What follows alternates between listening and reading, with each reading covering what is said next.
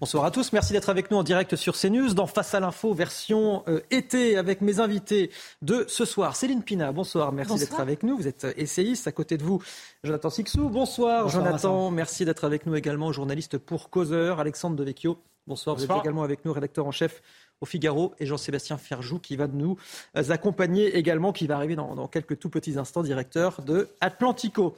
Avant de vous donner le programme, on fait un point sur l'actu.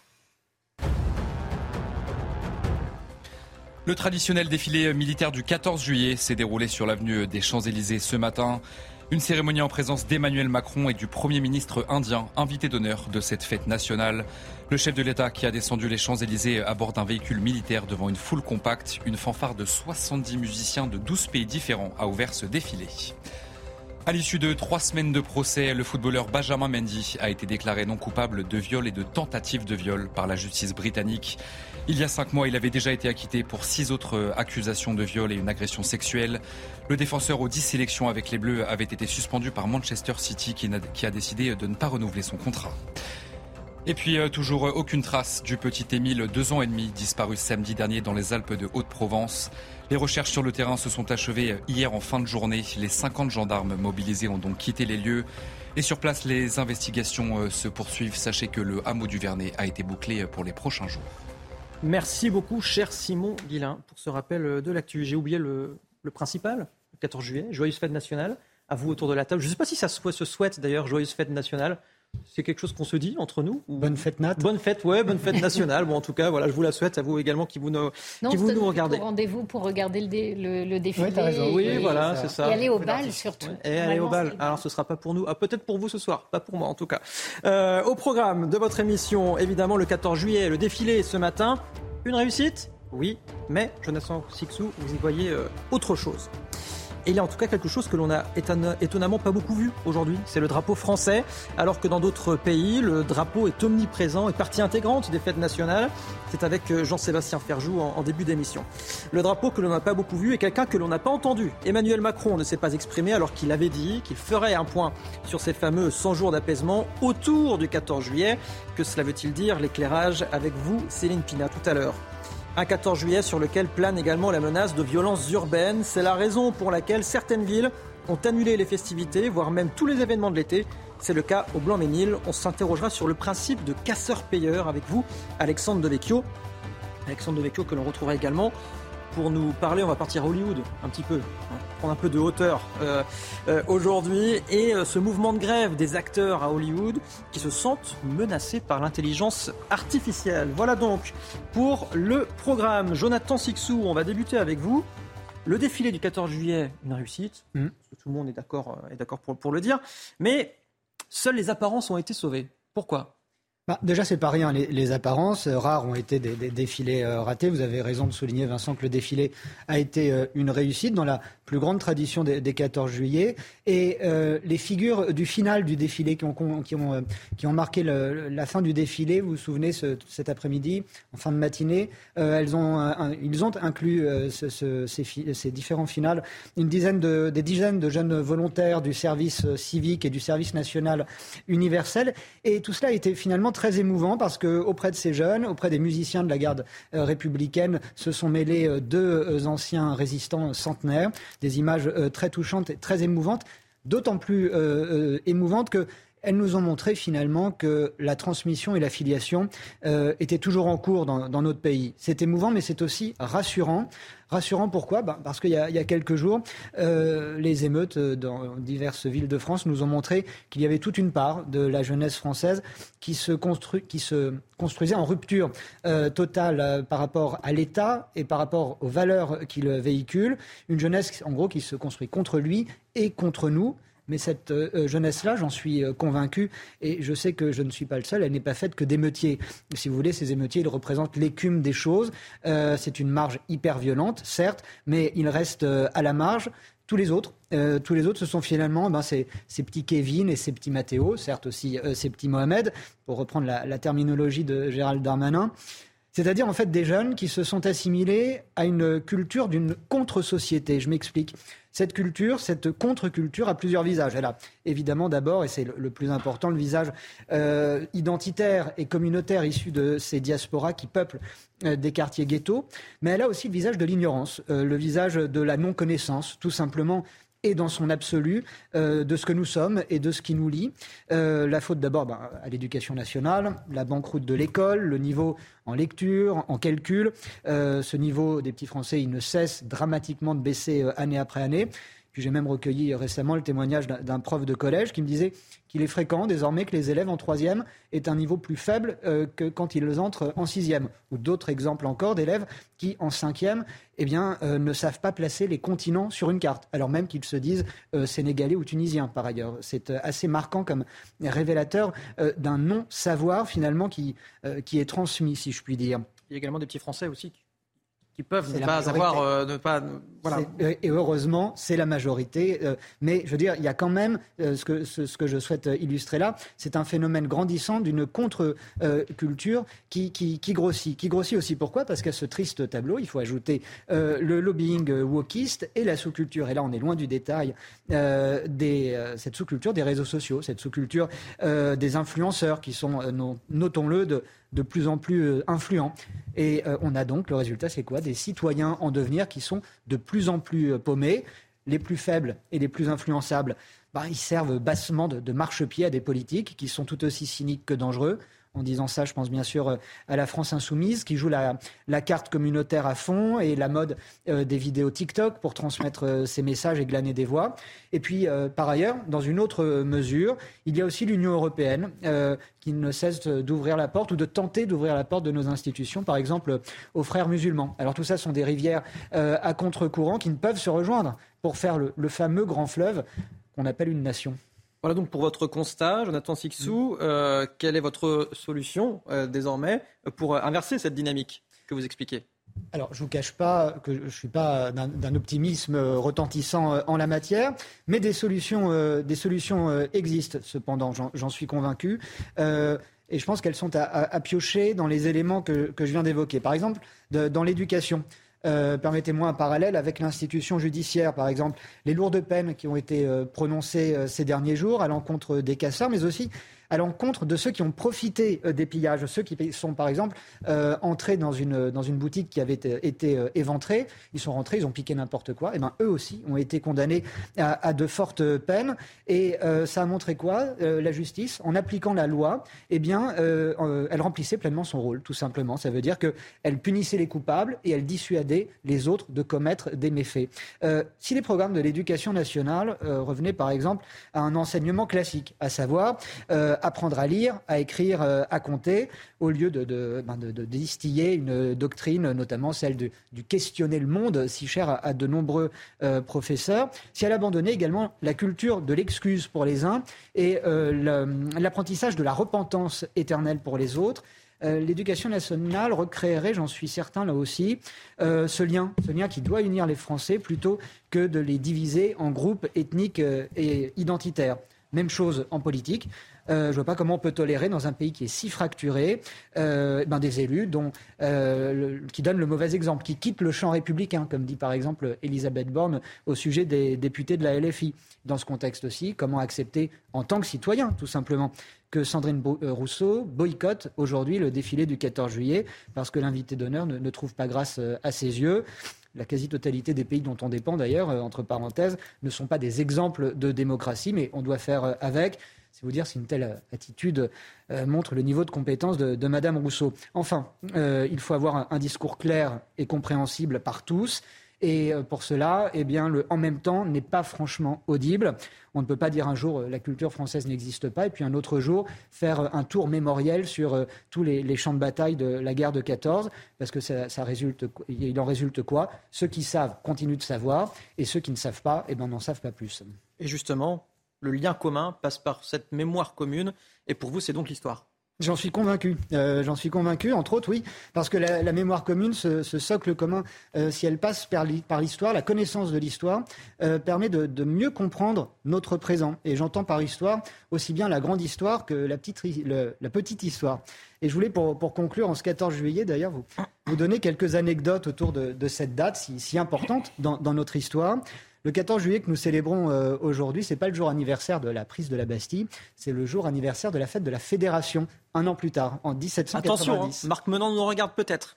Et, il sera euh, intransigeant sur ce que vous dites. Je suis euh, prêt à, affronter le regard de, Marc Menant et, ravi s'il devait nous, nous faire quelques, quelques remarques à ce sujet. Allez-y, Jonathan. 1790, 14 juillet 1790, fête de la Fédération sur le Champ de Mars en plein Paris. Il y a un grand cirque à l'antique qui, a été construit. Quelques 100 000 Français venus de la France entière sont réunis autour de, la famille royale pour célébrer cette nouvelle France. Il est hors de question à ce moment-là de parler de République, mais plutôt euh, de, poser les, jalons d'une nouvelle constitution pour euh, inventer une monarchie euh, constitutionnelle à la française. C'est vraiment un jour d'union sacrée. Et c'est ce 14 juillet-là que nous célébrons aujourd'hui. Et pourquoi ce n'est pas le 14 juillet 89 que nous célébrons? Bah, Parce qu'en fait, il n'est pas si glorieux que ça, ce, 14 juillet 89. Il y a un homme qui s'appelle Monsieur Palois, euh, citoyen palois, qui est entrepreneur de son État, un peu trop entrepreneur euh, d'ailleurs, parce que l'objectif de la prise de la Bastille, c'était quoi? C'était pas de la prendre au sens propre, c'était d'en ouvrir les portes pour prendre les réserves de poudre chaos total évidemment dans, dans la prise du monument, du bâtiment. La poudre est prise et Palois s'approprie ce bien, en capte un bien privé en quelque sorte, et décide le soir même de commencer à démanteler la Bastille pour en vendre les pierres à titre privé. Euh, le chantier est rapidement légalisé. Il s'arrange avec les autorités euh, de, la capitale euh, pour cela. Mais c'est vous dire que ça entache un peu la, grandeur du geste initial de, la prise de la Bastille. D'autant que détruire la Bastille, c'était déjà dans les tuyaux. C'est-à-dire que ça ne devait pas être les révolutionnaires qui devaient détruire euh, la forteresse médiévale, mais la couronne de France. Nous avons encore aujourd'hui aux archives les plans d'une place Louis XVI, incarnant tous les statues, tous les canons euh, des Lumières, une place qui n'aurait donc plus eu ce, souvenir médiéval, mais une grande place pour apporter de l'air, de la lumière et des fontaines pour apporter de l'eau un dernier mot, une dernière, si j'ai quelques secondes, Bien sûr. pour euh, euh, revenir et pour conclure sur la, ce 14 juillet 1790 et cette fête de la Fédération.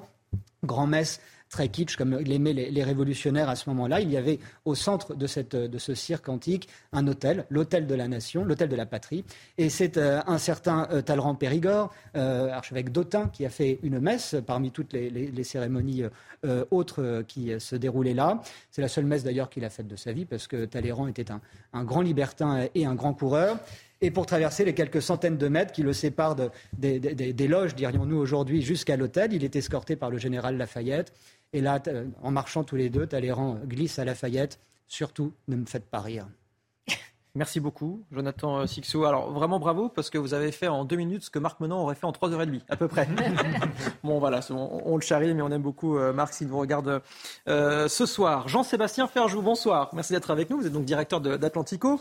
on va revenir avec vous sur le 14 juillet, évidemment. Alors vous, il y, a quelque chose qui, qui, vous a choqué, en tout cas perturbé peut-être pas, mais interloqué en regardant les images de ce défilé. C'est quelque chose qui manquait sur ces images qui a attiré mon attention. En tout cas, je voulais commencer par autre chose. C'était pas prévu, mais puisque le 14 juillet, c'est la fête nationale, quand même, en parlant de fierté nationale, ben, là, je viens d'avoir un peu honte parce que j'étais dans le métro. Figurez-vous qu'à la Concorde, justement, en bas des Champs-Élysées, et ben, pour prendre le métro, c'est quasi impossible. Donc j'étais avec des touristes, il y avait beaucoup de touristes qui avaient leurs valises. J'étais avec deux jeunes euh, dame, euh, moyennement jeune d'ailleurs, mais bref, philippines, figurez-vous. Eh il a fallu qu'elles attendent plusieurs rames avant de monter. Elles ont été bousculées. Il y a des gens qui se, enfin, il y a eu une altercation. Voilà, ben, ce jour-là, normalement, les transports, franchement, euh, je connais beaucoup de pays au monde. Normalement, à part le Japon, c'est en France que c'est le mieux. Mais c'est absolument plus le cas. Et la manière dont sont traités les touristes à Paris, franchement, ça fait honte, même un jour de fête nationale. Mais bref, c'est dit en passant. Euh, ce qui m'a excusé, vous avez remarqué de son retard. très, très Effectivement, bravo, bravo. Mais, non, mais, non, mais Alexandre Vecchio, c'est pas correct ce que vous faites parce que j'ai pas insisté là-dessus. C'est vous qui le dites. Hein. Moi, j'ai rien dit. mais ça. Je, je, me permets de le faire parce que de toute façon, peu importe que ce soit lié à la fête nationale ou non, je suis souvent en retard. mais oui, comme je vous disais, je regardais les images ce matin. Et c'est vrai que je me suis fait la réflexion qu'on ne voyait pas beaucoup de drapeaux on ne voyait pas beaucoup de drapeaux bleu, rouge. Alors, ils y sont hein, sur les Champs-Élysées, ils y sont incontestablement, ils sont plutôt sous les arbres, ils sont un peu bas. Mais ils ne sont pas, quand vous regardez, moi il y a des images qui m'ont frappé. J'imagine que beaucoup de gens ont en tête les images, on les a commentées sur les chaînes de télévision françaises, du Mall, vous savez, cette avenue à Londres qui va euh, vers euh, l'esplanade du palais de Buckingham. Et les drapeaux britanniques étaient énormes. Quand vous regardez des parades sur la 5e avenue à New York, les drapeaux américains, il y en a partout. Ils pendent des immeubles, ils sont énormes.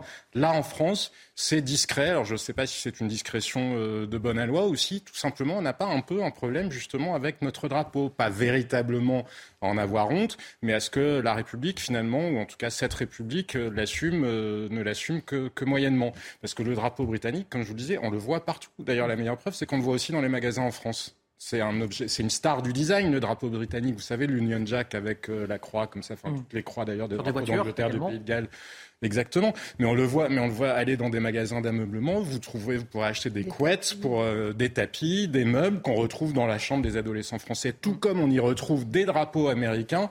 Euh, on n'a pas l'impression qu'il y ait grand monde qui ait euh, une couette qui soit bleu, blanc, rouge, ni un dessus de clic-clac, ni quoi que ce soit d'autre. Et c'est quand même un sujet. Regardez Isia Higelin, elle n'était pas dans une mini-robe bleu, blanc, rouge. Moi, je me souviens de Spice Girl. Euh, voilà, emballé, c'était très saillant en tout cas, dans une mini-robe euh, avec la couleur de, de l'Union Jack justement. Et ça, nous ne l'avons pas en France, mais pourquoi ne l'avons-nous plus? Et j'ai l'impression que c'est comme si on avait l'impression quand même que c'était un symbole un peu ringard. Aux États-Unis, là encore, mais c'est pas le seul pays, le jour du 4 juillet, le jour de la fête nationale, les gens mettent, d'ailleurs ils le mettent pas seulement ce jour-là. Hein. Au Texas, vous pouvez en trouver tout le reste de l'année aussi. Au balcon, dans les jardins, le mettent, Les gens le mettent dans leur jardin. Ils en décorent leur maison. Mm. Quelques Français le font, mais c'est vrai, quand même pas beaucoup. Comme si on avait une gêne quand même avec ce drapeau bleu, blanc, rouge, alors même qu'il est plébiscité. Et c'est vrai que c'est étonnant. Et il y a ce petit côté ringard, je ne sais pas d'où ça vient, et j'entendais euh, sur une chaîne en zappant euh, ce matin quelqu'un qui regardait la garde républicaine, je disais, oh c'est quand même un peu ringard la garde républicaine, mais est-ce qu'on dit ça? Est-ce que les commentateurs français disent ça? Quand il commente les fastes de la monarchie britannique, parce que c'est ça qui est quand même fabuleux, c'est qu'un défilé républicain avec la garde républicaine on a des gens, et c'est leur droit, hein, je m'en fiche, c'est juste une observation, on est bien libre de dire ce qu'on veut euh, dans ce pays. A priori. Mais qui trouvent la garde républicaine ringarde et qui vont, mais vraiment, mais dire devant euh, les fastes de la, de la monarchie britannique. Voilà, je trouve ça un peu surprenant. Et donc les Français ne seraient plus euh, épris de, leur, de leur drapeau? Ah mais les Français eux-mêmes, si, mais je pense que ça renvoie, vous savez, à la distinction, la fameuse distinction de David Goodhart entre les, ceux qui sont de quelque part et ceux qui ne sont de nulle part. Et c'est un peu comme si les élites françaises, justement, étaient un peu de nulle part, comme si l'attachement nationale les ennuie un peu. Peut-être parce que dans l'identité française, il y a, comme aux États-Unis, mais la prétention à l'universel. Alors je ne sais pas si c'est lié à ça ou s'ils trouvent que quand même c'est un peu euh, pecno euh, de s'attacher euh, à son drapeau. Les Français, eux, alors la question ne leur est pas souvent posée, mais il y avait eu un sondage après les attentats de 2015 et pour le coup, 93% des Français disaient qu'ils étaient très attachés au drapeau. L'Ipsos aussi et l'IFOP font régulièrement, l'IFOP notamment font régulièrement des enquêtes sur ce qui euh, caractérise l'attachement des Français à leur identité nationale. Eh bien, le drapeau en fait partie, je crois que c'est 84%. Alors on voit qu'il y a une distinction. Les gens de gauche préfèrent un peu plus, ils, apprécient beaucoup le drapeau aussi, mais ils préfèrent un peu plus la devise de la République, liberté, égalité, fraternité, là où les gens de droite hmm. préfèrent le drapeau. Mais ce qui est frappant, c'est que non, ce sentiment d'attachement, il est très présent mais pas beaucoup dans les discours. Et on voit bien, regardez, il y a eu cette euh, bataille en quelque sorte, il n'y a pas très longtemps, alors que le pays était déjà très fracturé au moment des retraites, pour euh, le pavoisement des mairies et des bâtiments euh, publics français avec le drapeau français et le drapeau européen. Et moi, ça ne me dérange pas en soi qu'il y ait un drapeau européen. Euh, il y avait un sondage chez News qui avait été publié, ça avait choqué quand même un tiers des Français, ce qui montre que c'est euh, que c'est un sujet. Moi, ce qui m'ennuie, c'est que précisément le drapeau français, comme je vous le disais, on ne le voit pas tant que ça. Et pourquoi ne le voyons pas tant que ça? Parce que le mot France, ben, il semblerait qu'il écorche un peu la bouche euh, de certains et qu'on parle de la République. Euh, on a fait un certain nombre d'enquêtes euh, régulièrement avec l'IFOP, là encore, mais sur Atlantico. Et c'est vrai que les Français, la République, ils sont à la fois très attachés, mais ils ont l'impression que c'est un discours qui ne veut plus dire grand-chose, tellement le décalage entre ce qu'ils ont sous les yeux et les valeurs de la République est grand. Donc mmh. probablement serait-il bon d'arriver à réduire ce décalage, d'arriver à tenir des discours qui ne soient pas que désincarnés, parce que la fierté nationale, c'est aussi l'incarnation. Alors je ne vous dis pas qu'il faut aller chercher le roi Charles et lui proposer la couronne de France, hein, ni rappeler je ne sais qui euh, pour le faire, mais on a quand même, je pense, un sujet d'incarnation, un sujet visuel, parce que comme le disait la reine d'Angleterre pour le coup, pour qu'on me, voit, enfin, pour qu'on me croie, il faut qu'on me, enfin, qu'on croit en moi, en mon existence, il faut qu'on me voit. Mmh. Et eh ben aujourd'hui, ce matin, moi, en regardant les Champs-Élysées, les plans qui étaient vus depuis la place de la Concorde, où vous avez toute la perspective et l'arc de triomphe au fond, même s'il y avait un drapeau sous l'arc de triomphe lui-même, hein, je ne dis pas qu'il n'y avait pas de drapeau, mmh. mais globalement, quand même, ça ressemblait pas du tout à un jour de fête nationale chez nos voisins britanniques. Ben, le message est lequel alors? C'est tout simplement ce soir, si vous allez bah, arrêtons de penser que c'est ringard. En tout cas, peut-être ceux avec qui votre drapeau. Non, mais après, chacun et faites plaisir à Jean-Sébastien Ferjou. non, mais on a le droit de mettre un drapeau chinois si on a envie de se rouler dedans pour le, en faire une quad de lit, Bien sûr. Mais comme je vous le disais, le simple fait que ce ne soit pas, souvenez-vous, c'était euh, le cool Britannia du temps de, Tony Blair, il y avait des drapeaux britanniques partout. Le drapeau britannique, c'est un objet pop en soi. Mm. Le drapeau américain est un objet pop. Vous le voyez dans des musées, Jasper Jones, enfin, il y a des tas de gens qui se mm. sont emparés du drapeau américain. Le drapeau français, a l'impression que depuis Delacroix, on ne le voit pas beaucoup représenté. il y a un tableau, en fait, qui circule beaucoup sur les réseaux sociaux et de fait, la première fois que je l'ai vu, j'ai cru que c'était une fête américaine. Sauf que comme c'était le 14 juillet, je me suis dit non, c'est pas possible, c'est bleu, blanc, rouge, donc c'est français. Et c'est un tableau qui a été fait à la fin du 19e siècle. Et on voit des drapeaux bleu, blanc, rouge partout. Et c'est une fête à Paris, c'est une rue euh, au moment de la fête du 14 juillet. Donc, à une époque, on les mettait en avant, ces drapeaux. Et bien sûr, et les gens en avaient chez eux. Et les gens en avaient chez eux. D'ailleurs, les ventes se sont envolées au moment des attentats de 2015. Les mhm. gens se sont mis à racheter des drapeaux, précisément ce qui montre bien que chez les Français, les Français, chez nous tous, ce sentiment-là, il existe, mais c'est dans la représentation, mmh. probablement. On le met moins en avant parce que euh, on a beaucoup répété, et notamment la gauche l'a beaucoup répété, euh, le drapeau ce serait associé au nationalisme, et comme François Mitterrand le répétait dans son dernier euh, discours, le nationalisme, c'est la guerre, ce qui est éminemment contestable, parce qu'on fait une distinction entre patriotisme et nationalisme. En général, les pays s'affrontent sur des mmh. intérêts géopolitiques, pas juste le sentiment national est exacerbé pour ça, comme vous, comme vous pouvez exacerber un sentiment religieux. Ce n'est pas nécessairement le moteur en soi. Autre contre-exemple, la Coupe du Monde également, les événements sportifs qui oui, rassembleurs populaires. oui, euh, mais parce que c'est populaire justement, c'est ce que je vous disais, mais c'est comme si le drapeau c'était quelque chose de populaire et mm. que donc pour les élites c'est un petit peu gênant quand les gens se sont mis à mettre des drapeaux rouges, bleu blanc rouge pardon, sur les réseaux sociaux justement après différents attentats. Il y a des gens qui ont dit mm. ah non quand même c'est un peu embêtant parce mm. que puis en plus ils associent ça souvent au rassemblement euh, au rassemblement national et c'est comme si parce que le rassemblement national avait fait de la flamme tricolore ou de la cocarde euh, un emblème, c'est comme si du coup c'était devenu radioactif pour tous les autres, alors que précisément aux yeux des citoyens français ça ne l'est pas. Il me semble que cette année, entre toutes les années après ce que nous avons vécu, il n'aurait pas été si mal que ça de voir des Champs-Élysées un peu plus bleu, blanc, rouge qu'il n'était aujourd'hui. Alexandre Devecchio, rapidement. Non, non, ce qui est, paradoxal, c'est qu'effectivement, c'est aujourd'hui une partie de la gauche qui semble avoir un problème avec le drapeau. D'ailleurs, longtemps, euh, la gauche ne chantait pas la Marseillaise euh, non plus euh, dans ses meetings. C'est assez récent. Quand Jean-Pierre Chevènement avait fait campagne en 2002, on lui avait reproché justement le, le drapeau et la Marseillaise, alors que c'est un emblème, justement, on parlait du, 14 juillet, de la Révolution française. Que, à l'origine, la gauche était nationaliste. en réalité, en France, comme elle était très laïque, ce qui est amusant, c'est qu'aujourd'hui, ça a totalement euh, basculé euh, et c'est la droite qui est plutôt euh, nationaliste et plutôt laïque. La seule personne qui a le drapeau français sur lui aujourd'hui, sur ce plateau en tout cas, c'est Jonathan Sixou. Et j'attendais que quelqu'un le remarque. je, voilà, c'est désormais chose faite. Bravo à vous. Et merci. C'est vrai que je suis rien. Voilà. Élysées, vous. Beaucoup de bleu néanmoins. C'est déjà, déjà un bon début. Eh bien, c'est déjà l'heure de la pause. Vous restez bien avec nous. On revient tout de suite sur CNews.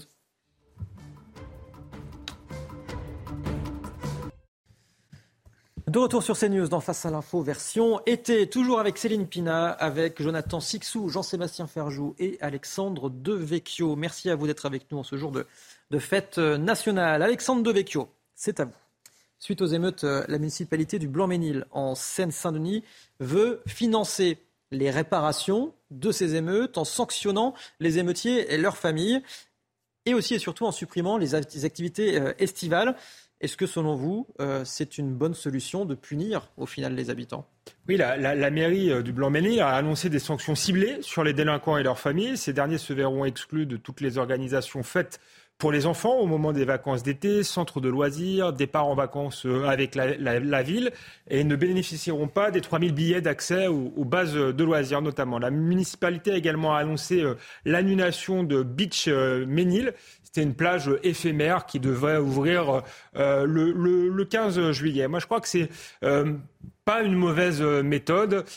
pourquoi ceux qui n'ont pas cassé, si vous voulez, devraient-ils payer? Ou pourquoi serait-ce à l'État de payer? L'État avec nos impôts au moment où il n'y a pas assez de lits à l'hôpital, où il n'y a pas assez de fonctionnaires de police, où l'armée est à l'os, où les transports public euh, ne fonctionne pas, euh, peut-être qu'il faut mettre euh, l'argent ailleurs et faire payer effectivement les principaux responsables. Et en plus, je pense que réparer tout de suite sans qu'il y ait cette sanction symbolique, finalement, c'est relativiser l'acte. C'est faire comme s'il ne s'était rien passé et c'est dire et c'est donner le sentiment euh, aux émeutiers qu'ils ont, pardonnez-moi l'expression, niqué en quelque sorte la France deux fois. Une première fois euh, en cassant tout, une deuxième fois euh, en faisant bah, finalement que c'est l'État qui répare et que c'est pas, pas grave. Donc je pense que c'est un message et un symbole qui est envoyé euh, de sortir d'une logique aussi de victimisation. Parce que souvent, après ce type d'émeute, ce type de phénomène en 2005 notamment,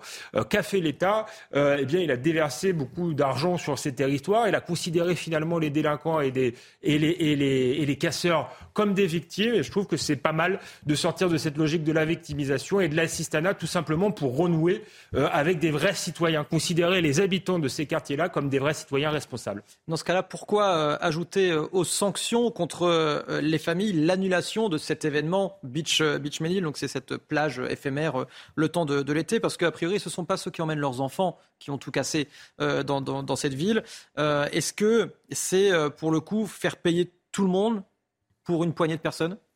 C'est vrai que c'est peut-être la, décision la, plus contestable. Il faut rappeler en plus, plus que ce sont des communes où les gens partent assez peu euh, en vacances. Et c'est vrai que euh, ça permet euh, de divertir les enfants, de s'aérer l'été. Donc c'est une, une décision difficile, mais ça rappelle justement aux émotiers, je disais tout à l'heure qu'ils avaient le sentiment de, de, niquer la France qu'en réalité, ils niquent pas seulement la France et l'État, pardonnez-moi pour l'expression, mais ils pourrissent la vie de leurs voisins, de leurs frères, de leurs cousins, euh, de leur mère, de leur, euh, de leur père. Donc je crois que c'est les, les mettre face à, à, à leurs responsabilités, face euh, à la communauté. Et justement, euh, il faut aussi pas se voiler la face. Il y a beaucoup de gens qui sont otages, qui sont victimes, qui ont peur quand ils habitent dans, dans ces quartiers-là. Mais il y a aussi euh, une complaisance parce qu'il y a parfois dans ces quartiers-là un réflexe clanique ou un réflexe communautaire on protège les émotiers ou on ferme les yeux parce qu'on a l'impression qu'ils appartiennent euh, à la famille. Et donc, euh, je pense que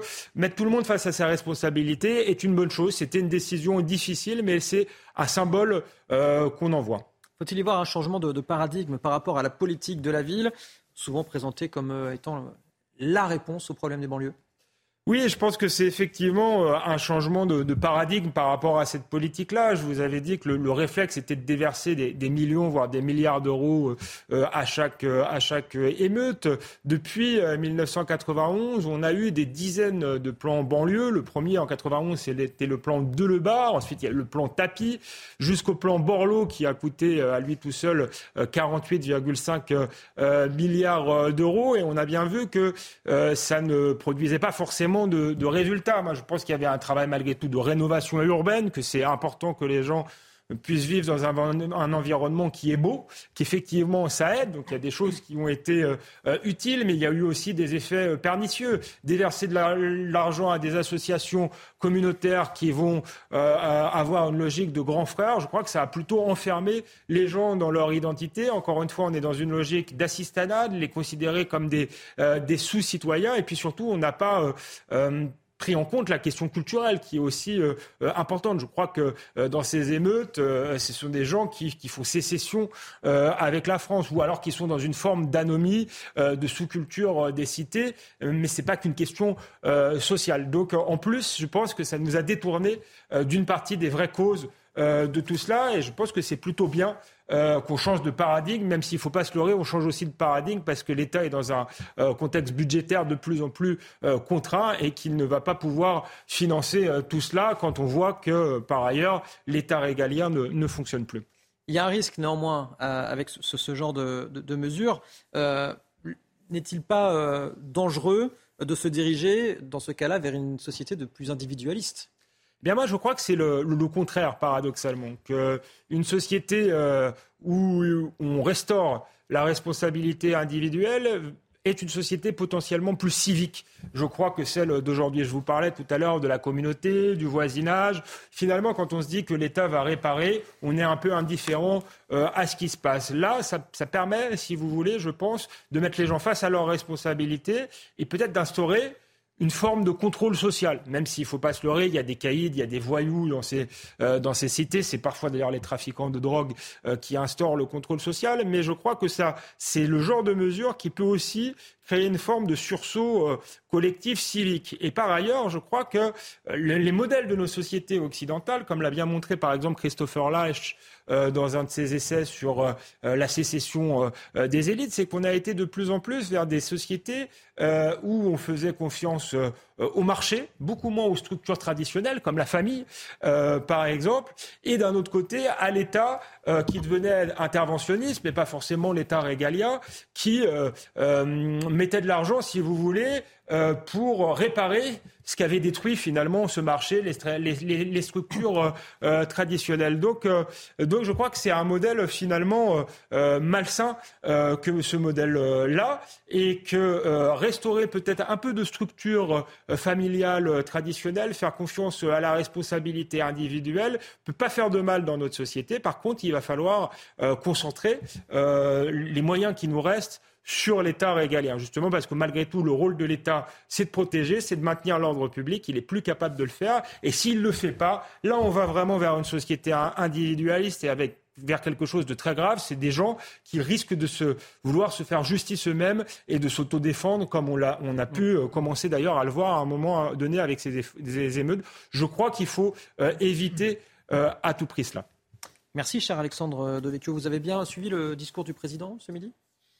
Il n'y en a pas eu, il n'y en a pas eu. elle, était facile. elle était facile, elle était facile. Euh, Céline Pina, euh, vous vouliez revenir justement sur euh, le silence d'Emmanuel Macron aujourd'hui, en ce jour de fête nationale, en ce 14 juillet. Oui, tout à fait, parce que le 14 juillet, c'est un rituel important. la fête nationale, chez nous, c'est un petit peu l'anniversaire de la, de la nation. Donc c'est le moment où, en règle générale, on montre la vitalité d'un pays, on montre ce qui unit un peuple, ou en tout cas on le fait ressentir. Donc il y a deux moments qui étaient euh, assez traditionnels, qui c'était le défilé et la traditionnelle prise de parole. Alors ce qui est vrai, c'est qu'elle n'a pas tout le temps été respectée. Par exemple, Nicolas Sarkozy ne prenait pas la parole le 14 juillet. Euh, dans le cas d'Emmanuel Macron, c'est un peu euh, à son bon vouloir, mais de toute façon, Emmanuel Macron aime montrer qu'il est le prince et que lui seul choisit les moments où il s'exprime ou non. Néanmoins, euh, commémorer un moment précis, c'est assez paradoxal parce qu'on commémore un moment précis pour montrer en fait la durée de l'inscription de cet événement, son caractère en fait permanent et intemporel. Et finalement, derrière l'événement, ce qu'on va chercher, c'est le dépassement et c'est le permanent. Qu'est-ce qui est particulièrement euh, en jeu en ce 14 juillet 2023 eh bien, ce 14 juillet était particulièrement important dans la mesure où les événements qui se sont passés euh, juste avant étaient l'exact inverse de ce que normalement est un 14 juillet. Autrement dit, là où on met en avant l'union d'une nation, nous, on a vécu les prémices de ce que peut être un mouvement de séparatisme. Donc on vit ce 14 juillet dans de drôles de conditions parce qu'une partie de la jeunesse issue de l'immigration mais euh, étant française, euh, a montré à quel point elle rejetait son pays et elle le rejetait dans tous ses aspects, dans ses mœurs, dans son histoire, dans ses lois, euh, presque dans, son âme. et on a vu aussi l'exaltation des identités d'origine. identités parfois totalement fantasmées au demeurant. Donc, on était censé vivre un moment de concorde on a vécu un moment de, déchirement. Et dans ce déchirement, il y a eu des revendications politiques particulièrement violentes. Euh, des revendications politiques qui accusaient justement la nation française, l'accusant de, racisme, mais de violence, et faisant de toutes les institutions, euh, quelque part, la, proie d'une idéologie qui ne permettait pas d'unir tout le monde sous le même drapeau. Euh, cette violence qu'ont montré les émeutiers, elle a eu une réponse et une réponse symbolique à travers la cagnotte du policier qui a permis à un certain nombre de Français de montrer à quel point euh, ils ne soutenaient pas tout le discours autour du racisme de la France et toutes les violences euh, qui se sont déroulées sur le territoire. Tout le monde a lu en fait cet événement comme étant euh, l'aboutissement de ce on est en train de passer de côte à côte à face à face. Donc l'événement a révélé la, réalité du séparatisme en cours dans notre société. justement, pourquoi ces événements, cet événement, en tout cas ces, émeutes, euh, pèsent autant sur, le, sur ce rituel du discours? En fait, parce qu'elle s'y oppose euh, symboliquement et pratiquement. En fait, elle donne au pays le sentiment qu'il n'a plus vraiment d'existence collective, ou en tout cas que cette existence collective n'est pas une évidence et qu'elle est contestée. En fait, les trois quarts du temps, lors d'une commémoration, les gens ne sont pas précis. Ils vont ils vont avoir du mal à dire, euh, ils vont dire, oh, le 14 juillet, c'est la prise de la Bastille. Mais dans le fond, ils savent que c'est la reconnaissance de leur naissance en tant que nation. Ils savent pas vraiment l'expliquer. En revanche, ils savent le vivre. Et la joie du bal du 13 juillet, c'est ça qu'elle est censée, euh, qu'elle est censée exprimer. Donc, euh, l'appartenance collective s'exprime à travers un moment de fête. Et, et, cette notion, elle implique que nous ne sommes pas français parce que nous vivons sur un territoire ou parce que nous y sommes nés elle nous rappelle que nous sommes français parce que nous partageons un certain nombre d'idéaux et de valeurs en commun. Euh, ces, idéaux, finalement, montrent qu'un peuple, c'est pas tant une, j'allais dire, une poignée de gens sur un territoire donné, c'est une communauté d'idées, d'affects, de souvenirs, euh, euh, d'expériences et d'espérance. Renan, d'ailleurs, parlait de la nation comme d'un plébiscite de tous les jours. Je vous lis simplement ce qu'il en disait parce que c'est très beau. Il parlait de la nation en disant la nation, c'est deux choses qui, à vrai dire, n'en font qu'une. L'une est dans le passé, l'autre est dans le présent. L'une est la possession en commun d'un riche legs de souvenirs. L'autre est le consentement actuel, le désir de vivre ensemble, la volonté de continuer à faire valoir l'héritage que l'on a reçu indivise. Une nation est donc une grande solidarité constituée par le sentiment des sacrifices qu'on a faits et de ceux qu'on est disposé à faire encore. Et en fait, c'est cette belle définition de la nation que les Français voient se déliter sous leurs yeux. Et voilà pourquoi, particulièrement à ce moment-là, une parole du président de la République était nécessaire parce qu'il incarne plus que tout l'union de la nation et l'idéal qu'elle porte. Nécessaire, mais était-elle pour autant possible, cette prise de parole d'Emmanuel Macron? C'est là où effectivement ça devient compliqué. C'est-à-dire, c'est vrai, elle était nécessaire, mais soyons assez honnêtes.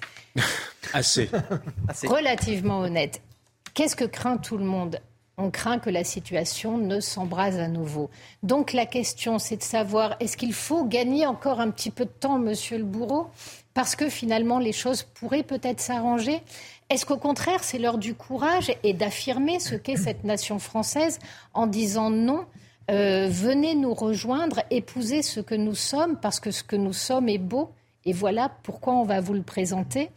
C'est un petit peu compliqué parce qu'aujourd'hui, personne ne sait si finalement une parole remettrait le feu aux poudres ou si on arriverait euh, finalement à s'en sortir.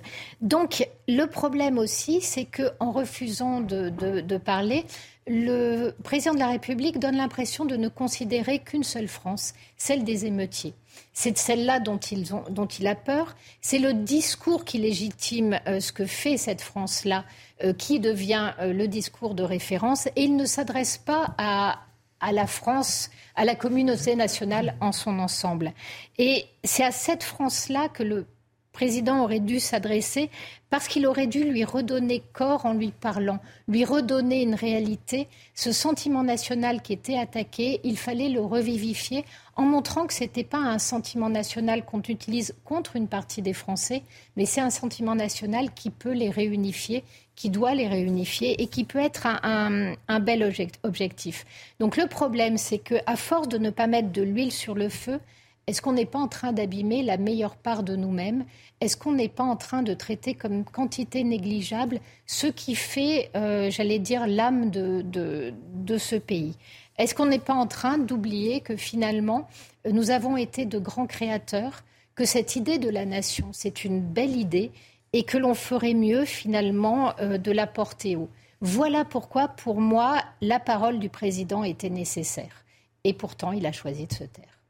Vous regrettez donc que le président n'ait pas compris que s'exprimer lors du 14, de ne pas s'exprimer, lors du 14 juillet portait un message euh, au final délétère. Oui, je le regrette, euh, mais après, je ne sais pas non plus euh, vraiment comment est-ce qu'il aurait dû s'y prendre. Le problème d'Emmanuel Macron, c'est qu'il n'est absolument pas sensible à toutes ces logiques-là. Elle lui passe un petit peu, pardonnez-moi l'expression, au-dessus de la tête. Euh, ce n'est pas un homme euh, de l'effacement. Or, le rituel, un 14 juillet, c'est avant tout un rituel. Un rituel, c'est euh, comprendre qu'il y a des choses qui sont plus grandes que soi, les porter, les incarner, et pour cela, eh ben, ne plus être dans l'ego, être dans l'effacement, dans l'effacement pour faire vivre et naître le collectif. Le problème, c'est qu'il est fort probable qu'Emmanuel Macron en soit absolument euh, incapable. Euh, lui, ce qu'il aime, dans le fond, c'est euh, se mettre en avant, c'est la communication. Hum. Le rituel suppose que vous n'ayez aucun narcissisme. La communication, en fait, elle met en valeur celui qui porte le discours plus que ce qui est raconté. Donc, elle est parfaitement narcissique. Et on a un homme qui ne comprend pas ce qu'est la France, sa culture, ses traditions, qui connaît mal son histoire, ou en tout cas qui ne le ressent pas de, façon intime, et qui a donc énormément de mal avec la transcendance républicaine. Il ne sait pas euh, s'oublier pour mieux faire vivre un collectif. En revanche, dans la communication, il est parfaitement à l'aise. Voilà pourquoi on a ce décalage de quelques jours. Le faire le jour du 14 juillet impliquait l'humilité. Le faire dans quelques jours, vous pouvez être complètement dans le narcissisme échevelé. Autre point, euh, on a une dernière donnée qui peut se euh, rattacher au sentiment de toute puissance qu'a Emmanuel Macron. Il adore être le maître des horloges. En fait, on a le sentiment que le pays va à volo, que la société est en train d'éclater, mais ce qui soucie Emmanuel Macron, c'est de montrer que c'est un homme puissant, que c'est lui qui décide. Donc, puisqu'il ne sait pas régler les problèmes de la France, il va simplement être extrêmement autoritaire sur les moments où Sa Majesté daigne nous parler, ce qui est le dernier ridicule euh, qu'il se donne. Et c'est vraiment dommage parce que nous sommes dans une période où il vaudrait mieux du sacrifice que du ridicule. Merci beaucoup, Céline euh, Pina, pour votre, éclairage sur euh, le silence d'Emmanuel Macron en ce, 14 juillet. Pour terminer cette émission, ce soir, Alexandre Devecchio, on part avec vous aux États-Unis, à Hollywood. parce que les acteurs américains ont rejoint les scénaristes dans leur combat pour une meilleure rémunération. Et c'est un mouvement historique qui met tout simplement Hollywood à l'arrêt complet. Oui, qui a dit qu'il y avait que les Gaulois réfractaires euh, euh, qui faisaient grève Finalement, même les stars américaines euh, s'y mettent. Ça faisait 60 ans que les, les, les acteurs n'avaient pas, pas fait grève en même temps que, que les scénaristes. Effectivement, vous l'avez dit, c'est pour des questions de, de rémunération. pour avoir une couverture maladie en tant qu'acteur, il faut gagner 26 000 dollars par an. Beaucoup d'acteurs euh, euh, ne les gagnent pas ou les gagnent presque. et l'une de leurs revendications est notamment d'avoir des droits sur la diffusion de, leurs œuvres sur les plateformes, puisqu'aujourd'hui les, les, studios hollywoodiens ont tous leurs leur plateformes comme, comme Disney par exemple ou, ou, ou Paramount Plus. donc, donc voilà la, la, raison de cette grève qui peut paraître surprenante d'Hollywood. Historique? Et qui, qui traduit euh, des bouleversements beaucoup plus profonds dans l'industrie du cinéma. Oui, euh, je crois, je parlais tout à l'heure de, de, de, revendications euh, financières qu'on peut, qu'on peut comprendre, mais je crois que c'est plus, plus compliqué que ça. Il y a un véritable bouleversement de, de l'industrie. J'en parlais tout à l'heure avec l'avènement notamment des plateformes. Mm. pendant la crise du Covid, la, la, les salles de cinéma ont, ont, subi une véritable crise. Les gens ne sont d'ailleurs jamais revenus et on regarde aujourd'hui les films euh, différemment euh, d'avant, beaucoup plus, euh, hélas, dans son salon. C'est moins une expérience collective. Et donc, l'industrie doit se réorganiser, les, modes de rémunération doivent être revus. Mais je crois qu'il y a aussi le, sentiment, peut-être, chez les acteurs, chez les scénaristes, dans le monde du cinéma, qu'une époque est en train de, de, se tourner. Les studios produisent en série aujourd'hui des films de super-héros avec des acteurs en collant et il y a de moins en moins de place, si vous voulez, pour les, pour les belles interprétations. Et donc je crois que c'est ce qui est ressenti aussi confusément et ce qui explique cette grève aujourd'hui un film de super-héros peut-être tout aussi euh, intéressant et émouvant. J'aime bien les films de super-héros. Ah, vous parlez un super fan de films de super-héros, c'est pour ça que je me parle. Moi aussi, mais le problème c'est quand il n'y a, plus que, a plus que ça, si vous voulez. Marvel a un peu euh, trusté euh, tous les écrans et il n'y a plus de place peut-être pour les films qui pouvaient être à la fois des, films plébiscités par la, critique et le grand public. Parmi ces bouleversements, justement, Alexandre, il y a bah, l'avènement de l'intelligence artificielle, qui est d'ailleurs déjà utilisée au final à Hollywood. Oui, je sais pas, vous aimez les films de super-héros. Je sais pas si vous avez vu Indiana Jones. Pas tout à fait un super-héros. Il, il, porte pas de collant, lui, mais il, a, des super pouvoirs. Il a un fouet, euh, un chapeau et un lezo, euh, un en cuir. Mais, mais, figurez-vous que dans, les 20 premières minutes d'Indiana Jones, c'est assez fascinant. On retrouve le Harrison Ford euh, des premiers Indiana Jones quand il avait une, une, trentaine d'années. Et ça, c'est grâce effectivement à l'intelligence artificielle qui, grâce à, aux images de ses premiers films, euh, a réussi à, rajeunir euh, Indiana Jones. Donc là aussi, euh, il y, a, un véritable bouleversement avec cette intelligence artificielle qui, qui est utilisée, mais qui fait peur peut-être aussi aux, acteurs. Parce que ça pose des questions éthiques également. Oui, effectivement. finalement, on dit que c'est le dernier Indiana Jones avec Harrison Ford, mais ils peuvent faire aussi le 6, le 7, le 8, même quand il sera mort, s'ils arrivent à, transformer Harrison Ford euh, finalement en, acteur, euh, euh, je dirais, artificiel. On peut imaginer aussi. C'était le cas dans Star Wars, notamment avec Carrie Fisher. exactement, avec Carrie Fisher, et même dans la série, avec ils ont fait réapparaître Mark Hamill à, l'âge où il incarnait Luke, Luke Skywalker. Et demain, peut-être des films, je sais pas, on peut imaginer que, que Jean Gabin revienne. Est-ce qu'on va lui demander d'ailleurs son autorisation? Donc ça, ça, pose des questions éthiques sur, sur les scénarios aussi, puisqu'il y a grève des scénaristes, il ne faut pas l'oublier. Mm. Euh, est-ce que euh, l'intelligence artificielle va produire des, des, des, scénarios? Il y a un livre de Raphaël Dohan qui est sorti il y a quelques mois, euh, qu'il a écrit, qui s'appelait Si Rome n'avait pas chuté. C'est un, livre euh, écrit entièrement avec une intelligence artificielle et même illustré avec une intelligence artificielle. Donc, si vous voulez, euh, c'est un vrai bouleversement. Il va y avoir des, emplois supprimés énormément. Euh, Hollywood en a conscience. Et surtout, est-ce que l'art va rester l'art Est-ce que des films purement faits par l'intelligence artificielle sont toujours des films et, des performances artistiques? Donc, je trouve que c'est passionnant, c'est vertigineux, mais il y a un homme peut-être qui va qui va sauver euh, Hollywood. Vous savez qui c'est?